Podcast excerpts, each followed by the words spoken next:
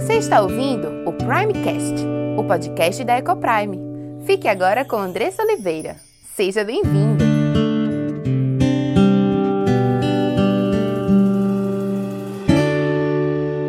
Eu sou Andressa Oliveira, sou esposa, mãe, educadora, diretora da Ecoprime International Christian School e louvo a Deus pelo privilégio de ser uma filha amada do Deus vivo.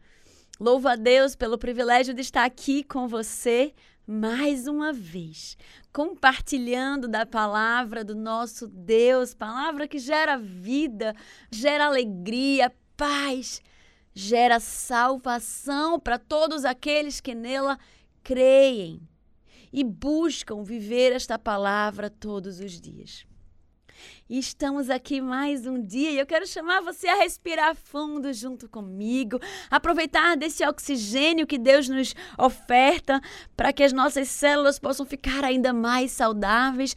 Enche os teus pulmões com ar, respira fundo e solta, isso é importante porque nós precisamos respirar fundo, mas muitas vezes nós esquecemos, como tantas coisas na nossa vida. A rotina, ela nos engole, a quantidade de preocupações em nossa mente nos deixa tão atordoadas que nós esquecemos de fazer coisas básicas, como respirar fundo, por exemplo. Como, por exemplo, sentar todos os dias diante da palavra do nosso Deus e ouvir a sua voz e ler aquela palavra e ouvir a voz de Deus. Estamos tão ocupados todos os dias com tantas coisas, com tantas preocupações desse mundo, dessa vida, que nos esquecemos de olhar para o nosso Pai que estás no céu, lembrando que Ele nos chama a orarmos sem cessar. A sua palavra ele diz: buscai, achareis, batei, abri-se-vos-á. Olha, o Deus criador de todas as coisas, o Deus do impossível, te chama a buscá-lo te chama e ele diz assim: Olha, buscai e achareis, batei e abri-se-vos-á. Precisamos buscá-lo, precisamos pedir. Muitas vezes estamos vivendo vidas atribuladas, corações angustiados, mentes estressadas com medo, sem saber como pagaremos as contas de amanhã, sem saber como será pedir um apartamento, pedir uma casa, e às vezes ficam procurando soluções, mas se esquecem que são filhos amados de um Deus vivo, de um Deus que responde às orações. Estamos sempre tão ocupados que nos esquecemos de fazer o básico. Eu quero te convidar por isso a respirar fundo junto comigo de novo, respira fundo.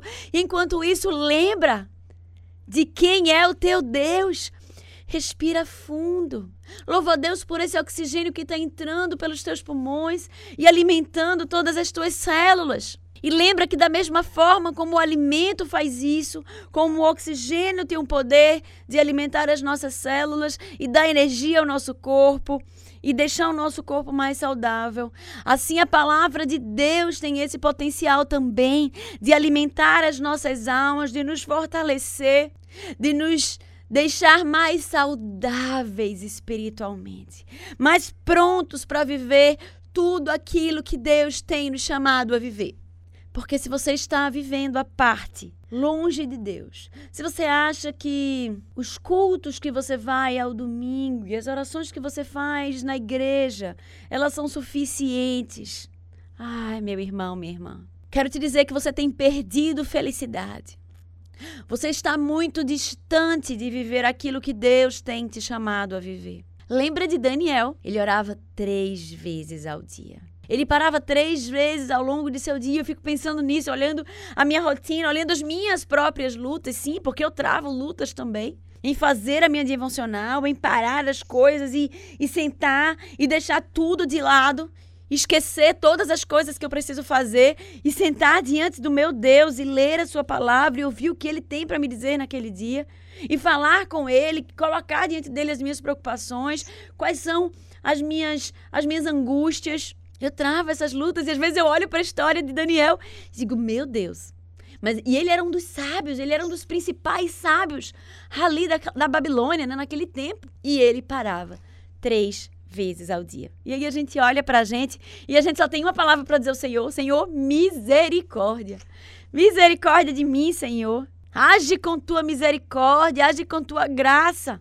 Me dá fé para crer que se eu te buscar em primeiro lugar, de fato, todas as coisas me serão acrescentadas. A tua palavra diz isso. Ai, mas a gente é tão pequeno em fé.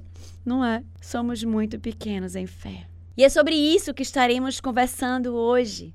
Sobre fé. Fé é uma palavra que está na boca do povo, né? Nós falamos muito sobre fé. Mas o que de fato representa a fé? Né? E eu quero conversar um pouquinho com vocês sobre isso, né? A fé é a base do cristianismo, né? Sem fé ninguém verá a Deus, sem fé é impossível agradar a Deus. Só é salvo aquele que tem fé, né? Aquele que crê. Então é algo extremamente importante para que nós possamos entender e ter certeza de que nós somos pessoas de fé. Será que você é uma pessoa de fé? Nós vamos conversar sobre isso mais adiante. Antes disso, eu queria convidar você a me seguir lá no Instagram. Sim, eu tenho produzido conteúdo sobre famílias, sobre filhos mais especificamente. E eu quero te convidar a me seguir lá. Andressa 2S Ecoprime 26. Ali eu tenho o privilégio de te servir com mais conteúdo cristão, bíblico, sobre o que Deus nos chama a viver dentro da nossa casa, na nossa família. Meu marido tem feito um trabalho muito incrível também sobre casamento e eu queria te convidar a seguir ele também, Gabriel CBO. A gente vive crises profundas hoje dentro do casamento, dentro da igreja do Senhor. Gente, isso é muito triste, porque Deus ele odeia o divórcio. Né? Precisamos olhar para os nossos casamentos não com aquele sentimento de que não tem mais jeito, mas olhar para os nossos casamentos com fé, crendo que Deus é aquele que faz nova todas as coisas. Você acredita nisso? Você pode dizer amém? Deus faz nova todas as coisas. Eu quero te chamar a seguir Gabriel, ele tem publicado muito conteúdo sobre casamento. Ele está sempre respondendo perguntas lá na caixinha, abrindo caixinha de perguntas, respondendo as perguntas. E muitas pessoas já têm sido abençoadas pela vida dele, pelo seu ministério, e eu quero te convidar a segui-lo também. Eu tenho muita admiração pelo meu marido, pelo ministério dele, por quem ele é. É muito difícil você falar, né, de um tema. Quando a gente fala, né, sobre algum tema, pesa nos nossos ombros a responsabilidade de viver aquilo. É claro que nós somos pecadores e que nós somos falhos e que nós vamos, né, falhar ao longo do caminho.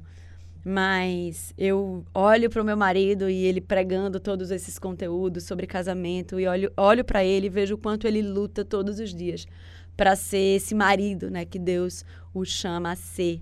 Isso é muito bom. Ontem eu estava conversando com uma pessoa, uma, fazendo uma entrevista na escola, e a pessoa disse assim: Eu acho que o mais importante quando você né, se coloca na posição de ensinar é você viver aquilo que ensina. Né? E de uma certa forma, é uma das coisas muito importantes, né? A gente ser exemplo. E eu vejo esse exemplo nele. Isso é muito bom, né? Graça do Senhor na vida dele e na minha.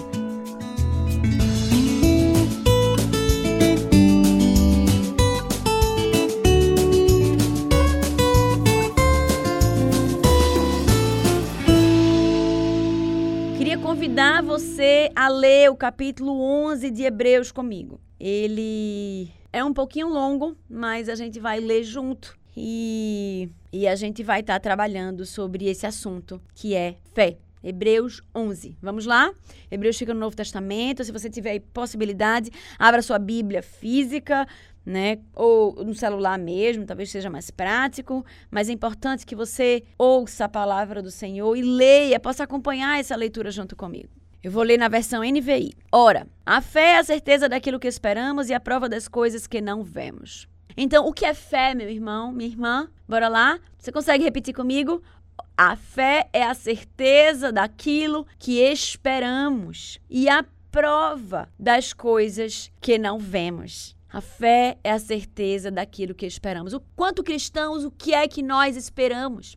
Nós esperamos em Cristo, nós esperamos a vida eterna em Cristo. Nós vivemos essa vida na expectativa da vida eterna com o nosso Senhor. Nós vivemos essa vida e devemos viver na expectativa da sua volta. Maranata, vem, Senhor Jesus. Nós vivemos essa vida, sabemos que estamos aqui de passagem, que aqui não era o nosso lar, mas que o nosso lar é o lar celestial com Cristo.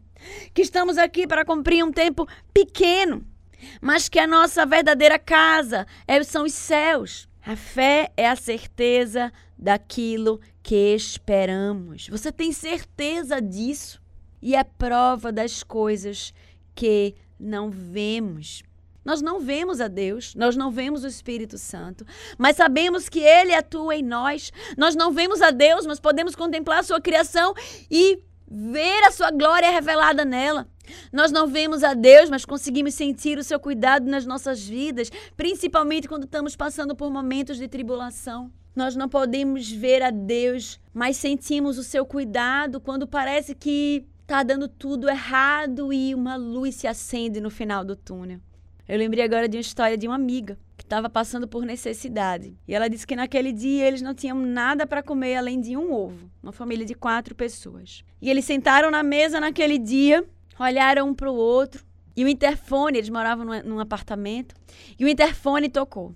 Ela atendeu e havia uma encomenda lá embaixo para eles. Eles desceram para pegar, um deles desceu para pegar e chegou em casa com uma cesta básica. Naquele momento eles choraram, agradecendo a Deus pela sua provisão. Eles nunca descobriram quem deixou aquela cesta, mas com certeza foi um anjo do Senhor que levou a provisão para aquela família que temia a Deus. Eles não conseguiam ver a Deus, mas eles conseguiam ver a sua provisão diariamente na sua mesa. A fé é a certeza daquilo que esperamos e a prova das coisas que não vemos. Pois foi por meio dela que os antigos receberam bom testemunho. Pela fé, entendemos que o universo foi formado pela palavra de Deus, de modo que aquilo que se vê não foi feito do que é visível. Cristãos não creem no evolucionismo. Cristãos creem que as tudo foi formado pela palavra de Deus, porque é assim que a palavra de Deus nos diz: haja luz e houve luz, haja firmamento sobre a terra e houve. Tudo foi feito pela palavra de Deus e nós cremos pela fé, porque cremos, olhamos para a palavra de Deus e ele nos chama a crer. Crer que a palavra de Deus ela é inerrante. Não existe erro nas escrituras. as escrituras foram escritas por homens, sim, inspirados por Deus. Se é a palavra de Deus e se você crê nisso, não há erros, porque o nosso Deus ele não erra, ele não falha.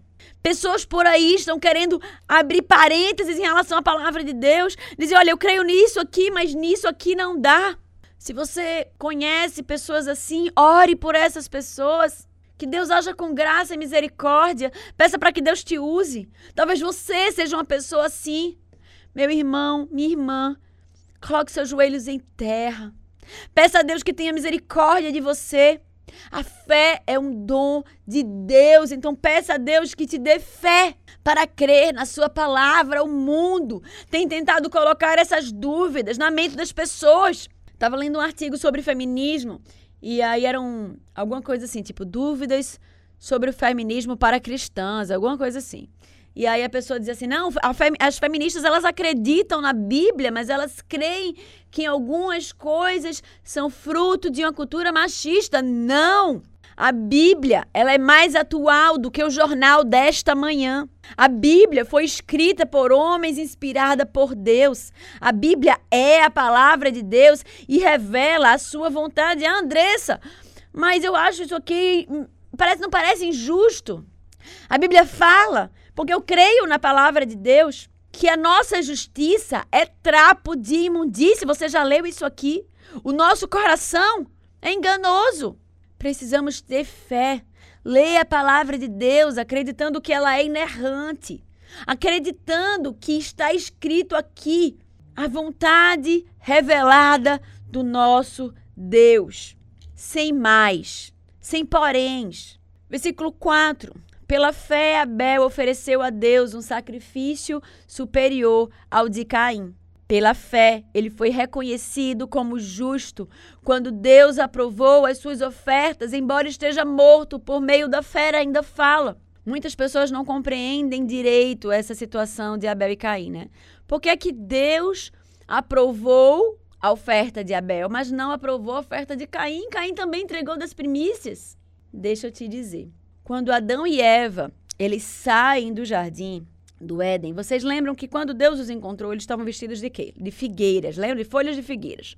E aí Deus, ele providencia pele de animal para que eles se cobrissem. Veja, tudo na Bíblia tem um porquê, né? E tem, tem um propósito. Se Deus os vestiu de pele de animal, algum animal precisou ter sido morto para isso. Então, ali foi uma forma de Deus mostrar a eles como é que o pecado deles deveria ser coberto. Um animal foi morto por Deus e a pele do animal cobriu Adão e Eva. Cobriu ele de seus pecados de alguma forma. Então, ali Deus mostrou como o sacrifício deveria ser feito, como a oferta deveria ser feita. Pela fé, Abel escutou dos seus pais aquela história e ofereceu um sacrifício como Deus havia mostrado. Mas Caim achou que podia fazer do seu jeito e ofereceu uma oferta diferente daquilo que Deus havia mostrado. E por isso ele não foi agradável diante de Deus. Pela fé, Enoque foi arrebatado de modo que não experimentou a morte. E já que não foi encontrado, porque Deus o havia arrebatado, pois antes de ser arrebatado, recebeu o testemunho de que tinha agradado a Deus. O trecho sobre Enoque é muito pequeno na Bíblia e ele fala apenas que Enoque andou com Deus. E é tão incrível isso, né? Porque poderia ter um pouco mais sobre Enoque. Mas nós sabemos que ele andou com Deus. Nós sabemos que Deus se agradou dele. Isso foi o suficiente para ele ser um dos dois ou três homens arrebatados na história, né? Na história da, dessa humanidade que conta a Bíblia, né? Um foi Elias, né, na carruagem de fogo. O outro foi Enoque. E não se sabe exatamente quanto a Moisés, já que o corpo dele nunca foi encontrado. Nós vemos aqui que Enoque, ele andou com Deus, né? E esse é o chamado de Deus. Nós não andamos com Deus por qualquer motivo, nós andamos com Deus porque nós temos fé, porque nós cremos que esse Deus é o Deus criador de todas as coisas. Nós cremos que esse Deus, que eu não fui feito por acaso, mas que eu fui feito para este Deus para caminhar com Ele, para conhecê-lo todos os dias da minha vida, para viver a vida que Ele me chama a viver. Porque eu creio que sozinho eu não consigo, porque eu sou fraco, falho, pecadora miserável, e eu preciso caminhar com ele para viver uma vida santa e justa diante dele. Sem fé é impossível agradar a Deus, pois quem dele se aproxima precisa crer que ele existe e recompensa aqueles que o buscam. Ai, eu gosto muito desse versículo. Sem fé é impossível agradar a a Deus é um lembrete constante. Quando nós estamos ansiosos, a nossa fé está fraca porque nós não cremos que Deus ele é suficiente para resolver todos os nossos problemas. Não é que você vai cruzar os braços e ficar esperando que Deus resolva, né? Como aquela história de que o rapaz estava numa enchente, subiu para o telhado e começou a orar a Deus: Senhor, me salva, me salva. E passou a lancha. Perguntou ele se ele queria ir. Ele disse que não. Aí depois passou um bote. E aí ele disse que não, que Deus estava providenciando uma ajuda para ele. Aí passou um helicóptero. Ele disse: Não, não, tudo bem, pode ir, que Deus vai me providenciar ajuda. E aí ele morreu afogado, porque Deus mandou três formas de ele ser salvo. E ele ficou achando que Deus ia tirar a mão dele lá do céu e puxar ele dali, né? Ou, ou fazer uma, como ele fez com Felipe, né? Naquele, naquele momento onde ele evangelizou eunuco lá no Novo Testamento, em que ele transportou Felipe de um lugar para outro. Então, às vezes, Deus manda a provisão e a gente não enxerga. Mas Aqui é um chamado para que nós possamos buscar fé em Deus. Se a Bíblia diz que a fé é um dom gratuito de Deus, e se em outro versículo tem que nós devemos pedir né, para que nós possamos é, receber. Então nós precisamos ó, começar a orar a Deus para que Ele nos dê fé nele, para que ele, ele nos faça ter fé em Suas promessas. Quando nós passamos por situações difíceis, Senhor, tem misericórdia de mim, me ajuda a ter fé, a acreditar que todas as coisas cooperam para o bem daqueles que amam a Deus.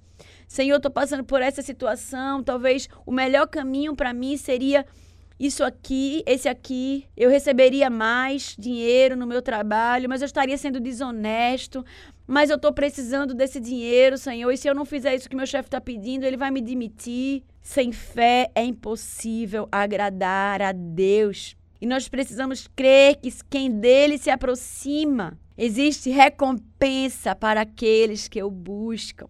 Bênçãos para aqueles que são fiéis e maldição para aqueles que caem, que são infiéis. Existe uma recompensa, uma coroa eterna para aqueles que obedecem a Deus. Nós vemos isso na história de José. Né? José passou por algumas situações difíceis. Talvez se ele se tivesse, não sei se você lembra dessa parte, né, onde a mulher de Potifar, quando ele está ali acabou de ser vendido como escravo e a mulher de Potifar o tenta. Talvez se ele tivesse se deitado com a mulher de Potifar, ele tivesse continuado na casa de Potifar, mas ele teria pecado contra o seu Deus e ele diz: "Não, como eu poderia fazer isso contra o meu Deus?" E ele foge daquela mulher. E aquela mulher inventa uma mentira para ele e ele é preso. E ele passa por momentos difíceis. Talvez alguém passando pela situação de José poderia pensar: Mas Senhor, eu te obedeci, olha o que aconteceu comigo. Mas José foi paciente e depois de um tempo ele se tornou um dos maiores homens, homens mais poderosos do Egito, numa época em que o Egito era uma das principais civilizações, né, uma das civilizações maiores e mais poderosas daquela época. Há recompensa para aqueles que o buscam, para aqueles que obedecem à sua vontade. Precisamos entender quanto igreja, quanto povo do Senhor, separado, escolhido de Deus, que enquanto continuarmos vivendo longe daquilo que Deus tem nos chamado a viver, longe da Sua palavra, vivendo a semana inteira sem buscar a Deus, ah, porque Andressa não cabe na minha agenda, porque eu tenho coisas mais importantes para fazer. Não! Não há nada mais importante do que buscar o Senhor, porque você foi feito por Ele para Ele. Se você não tem tempo para Ele, é porque você não tem fé nas Suas promessas. Porque você não crê que estamos aqui de passagem, porque você está tão apegado a esse mundo que é como se esse mundo fosse o seu fim, mas não. O nosso fim não é este mundo, o nosso fim é o lar celestial. Não estamos aqui para produzir riqueza, não estamos aqui para produzir, para ter sucesso.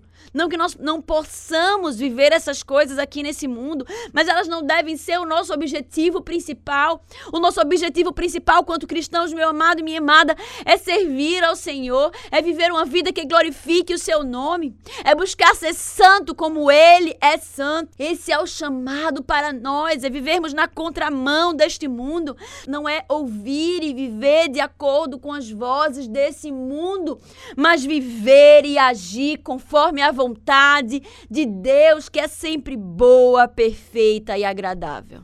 Ah, quantas coisas nós temos para nos arrepender todos os dias. Que o Espírito Santo haja no coração da sua igreja, da igreja do Senhor. Que nós possamos nos arrepender de como nós temos vivido. Que possamos buscar ao Senhor todos os dias. Que possamos reconhecer a nossa dependência nele. Que possamos reconhecer que nós somos fracos, porque aí sim seremos fortes. Estava conversando ontem com uma irmã, numa das entrevistas que eu fiz, e ela estava contando como havia sido desligada do emprego porque havia se posicionado contra o aborto daquela menina de 11 anos. E o mundo está assim. Nós somos e seremos perseguidos. Nós somos e seremos maltratados. Seremos chamados de loucos, de mentirosos, de quadrados, de preconceituosos. Podemos perder a nossa vida, meus irmãos. Esta vida de nada vale. Se perdermos a nossa fé em Cristo, se perdermos, se negarmos ao nosso Cristo, a nossa fé e formos para o inferno. Se tivermos que sofrer toda essa vida, ainda assim valerá a pena. Como Paulo que disse ao final da sua vida: Encerrei a carreira, completei a fé e a coroa me está reservada. Paulo sofreu três naufrágios, foi chicoteado várias vezes, quase morreu algumas, apedrejado, dado como morto algumas vezes.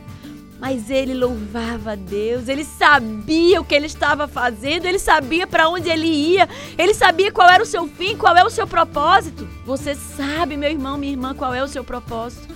Você sabe qual é o fim, qual é a sua missão aqui neste mundo. Deus te chama hoje a se arrepender dos seus pecados a se arrepender da sua vida sem tempo para Ele e a buscá-lo. Não sei se você tem ido para a igreja, mas esse é um chamado do Senhor para você. A nossa vida é tomada e é cheia de decisões. Eu quero te convidar a decidir hoje a não mais caminhar de acordo com esse mundo, a não mais se prender às coisas desse mundo, mas buscar a Deus em primeiro lugar, tendo a certeza de que todas as coisas vos serão acrescentadas. Eu não estou chamando você a parar de trabalhar e ir à igreja, eu não estou chamando você para faltar no trabalho e ir à igreja, porque o trabalho dignifica o homem, é propósito de Deus na nossa vida, nós precisamos honrar o nosso Deus fazendo da melhor forma o nosso trabalho. Mas nada pode ser desculpa para não estarmos diante do nosso Deus todos os dias. Que Deus tenha misericórdia de nós e nos ajude, nos dê fé, nos encha de fé, para que possamos viver a vida que Ele tem nos chamado a viver. Que Deus te abençoe, que abençoe o teu lar, abençoe a tua casa, que te livre do mal, que te livre de pecar contra o nosso Deus, que te livre de se desviar dos seus caminhos e que Ele nos conduza todos os dias da nossa vida a Ele. Amém? Que Deus te abençoe.